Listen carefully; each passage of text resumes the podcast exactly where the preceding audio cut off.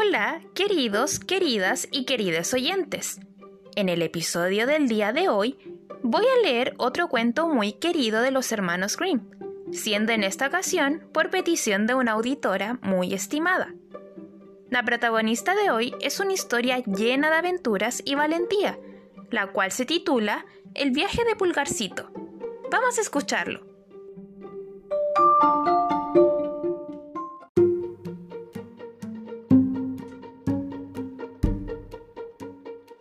El viaje de Pulgarcito. Un sastre tenía un hijo que salió muy pequeño, no mayor que un dedo pulgar, por lo cual fue llamado Pulgarcito. Sin embargo, no le faltaba coraje, y así dijo su padre. Padre, debo marcharme por estos mundos.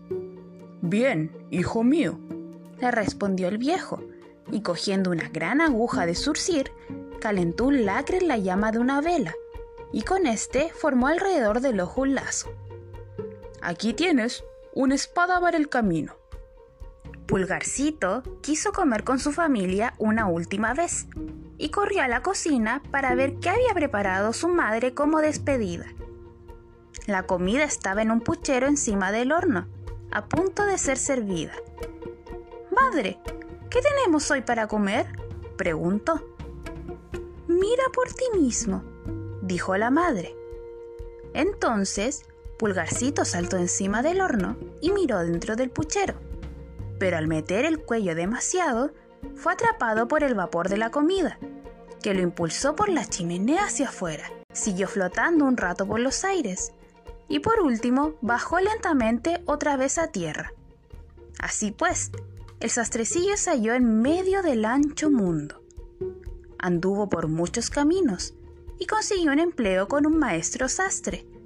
Pero allí la comida no le pareció lo suficientemente buena. Patrona, si no nos dais una comida mejor, dijo Pulgarcito, mire, y mañana escribiré con tiza en la puerta principal. Patatas, demasiadas. Carne, demasiado poca. Adiós, señor rey de las patatas. ¿Qué es lo que quieres, saltamontes? exclamó la patrona, enfurecida y cogiendo un trapo intentó pegarle. Pero el sastrecillo se introdujo rápidamente debajo de un dedal y asomándose por los bordes le mostró la lengua a la patrona. Queriendo atraparlo, ella levantó el dedal, pero Pulgarcito saltó entre las telas y cuando ella las revolvió, buscándolo, él se escondió en una grieta de la mesa. ¡Jeje, patrona! gritó, asomando la cabeza y cuando ella quiso golpearlo, se deslizó al cajón. Al fin, ella consiguió atraparlo y lo echó de la casa. El sastrecillo siguió caminando y llegó a un gran bosque. Allí se encontró con una banda de ladrones, los cuales tramaban robar el tesoro real. Viendo el sastrecillo, pensaron, un chico semejante podría pasar por el ojo de la cerradura y servirnos de ganzúa. ¡Hola, gigante Goliat! exclamó uno de ellos. ¿Quieres venir con nosotros a la Cámara del Tesoro? Podrías entrar furtivamente y tirarnos el dinero. Pulgarcito lo pensó y finalmente asintió, acompañándoles a la Cámara del Tesoro. Allí inspeccionó la puerta de arriba abajo para ver si tenía grietas al poco rato encontró una lo suficientemente amplia como para pasar. Quiso meterse inmediatamente, pero uno de los dos centinelas que custodiaban la puerta se dio cuenta de su presencia y dijo al otro, ¿Ves esa fea araña que se desliza por allí? Voy a arrastrarla con el pie. Deja al pobre bicho, dijo el otro, que nada te ha hecho. Así, Pulgarcito alcanzó felizmente el tesoro, y abriendo la ventana bajo la cual se hallaban los ladrones, arrojó desde ella un taler tras otro. Mientras el sastrecillo se hallaba en plena faena, oyó venir al rey y quería inspeccionar su tesoro y desapareció rápidamente. El rey se dio cuenta de que faltaban muchos táleros, pero no consiguió explicarse quién los habría robado puesto que los cerrojos y pasadores estaban en buenas condiciones y todo parecía bien vigilado.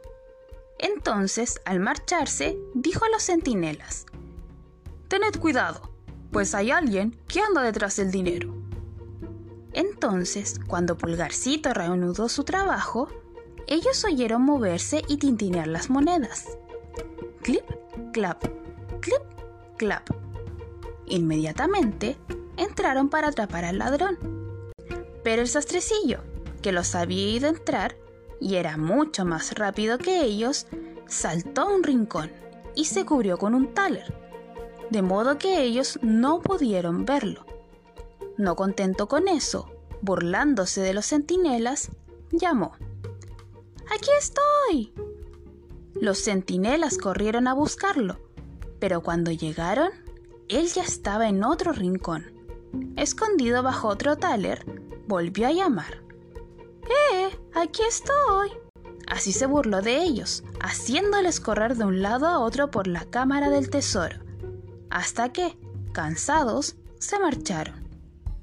De ese modo, pude echar desde la ventana, uno por uno, todos los táleros, y en cuanto al último, le dio impulso con todas sus fuerzas, y una vez que se puso a rodar, se montó rápidamente encima y voló con él a través de la ventana. Los ladrones le celebraron mucho. Eres un héroe, le dijeron. ¿Quieres ser nuestro jefe? Pulgarcito se lo agradeció, pero le dijo que primero quería ver el mundo. Entonces ellos repartieron el botín. Sin embargo, Pulgarcito pidió solo una pequeña moneda, pues no podía cargar más. Se puso la espada al cinto, saludó a los ladrones y siguió su camino. Estuvo trabajando con algunos sastres, pero ninguno llegó a gustarle. Por último, se empleó como sirviente en una posada. Sin embargo, allí les cayó antipático a las criadas, pues sin que pudieran verle, él veía todo lo que hacían ellas escondidas y las delataba a los patrones cuando sustraían algo de la despensa o de los platos. Espérate, que ya te ajustaremos las cuentas, le dijeron, y tramaron el modo de hacerle una jugada. Poco después, cuando una de las criadas cortaba el césped en el jardín, al ver que Pulgarcito andaba por allí saltando y subiendo y bajando por las hierbas, la agarró junto con el césped y envolviéndolo todo en un gran fardo, lo echó delante de las vacas. Había una gran vaca negra que se lo tragó mezclado con la hierba, sin causarle daño. Pero a él no le gustó mucho estar allí, pues no veía nada, ya que no había ninguna vela para alumbrar y estaba muy oscuro.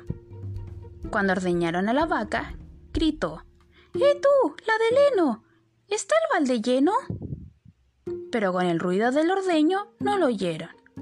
Al poco rato entró el amo en el establo y dijo: Mañana debéis matar a esta vaca. Alarmado, entonces Pulgarcito gritó con voz estridente: Antes dejadme salir, que estoy dentro. El amo lo oyó, pero no sabía de dónde venía la voz. ¿Dónde estás? preguntó. En la negra, respondió Pulgarcito. Pero como no llegó a entender lo que esto quería decir, el amo se fue. A la mañana siguiente mataron a la vaca.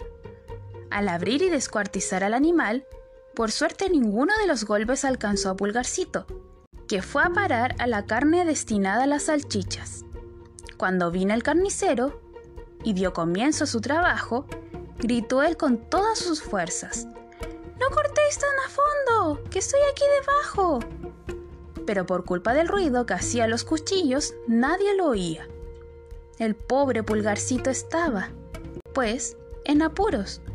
Pero como el apuro presta alas, saltó tan hábilmente entre las cuchilladas que ninguna le dio.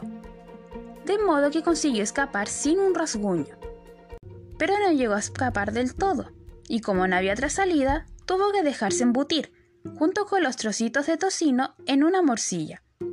Este albergue no solo se le hizo un poco estrecho, sino que además fue colgado para ser ahumado en la chimenea, donde el tiempo se le hizo sumamente largo.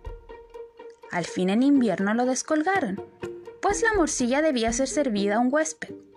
Cuando la posadera la cortó en rodajas, él tuvo buen cuidado de no asomar demasiado la cabeza, para que no cortaran también su cuello. Y por último, encontró la oportunidad de respirar a plenos pulmones y salir. Sin embargo, el sastrecillo no quería quedarse por más tiempo en aquella casa donde lo había pasado tan mal, y de inmediato reemprendió su camino. Pero su libertad no duró mucho, pues en pleno campo se cruzó con un zorro, que absorto como estaba en sus pensamientos, lo engulló. ¡Ay, señor zorro! exclamó el sastrecillo. Yo soy quien está en vuestra garganta. Dejadme salir. Tienes razón, dijo el zorro. Eres menos que una migaja. Si me prometes las gallinas del patio de tu padre, te dejaré en libertad. Lo prometo de todo corazón, respondió Pulgarcito. Tendréis todas, todas, todas las gallinas. Entonces el zorro lo dejó libre y él mismo lo llevó a su casa. Y al volver a ver a su querido hijito, el padre dio al zorro con mucho gusto todas las gallinas que tenía. En recompensa, te he traído una buena pieza de oro, padre, le dijo Pulgarcito, dándole la monedita que había obtenido en su viaje. Y os preguntaréis, ¿por qué obtuvo el zorro aquellas pobres gallinitas? Pues porque el padre quería más a su hijo que a las gallinas que tenía en el patio.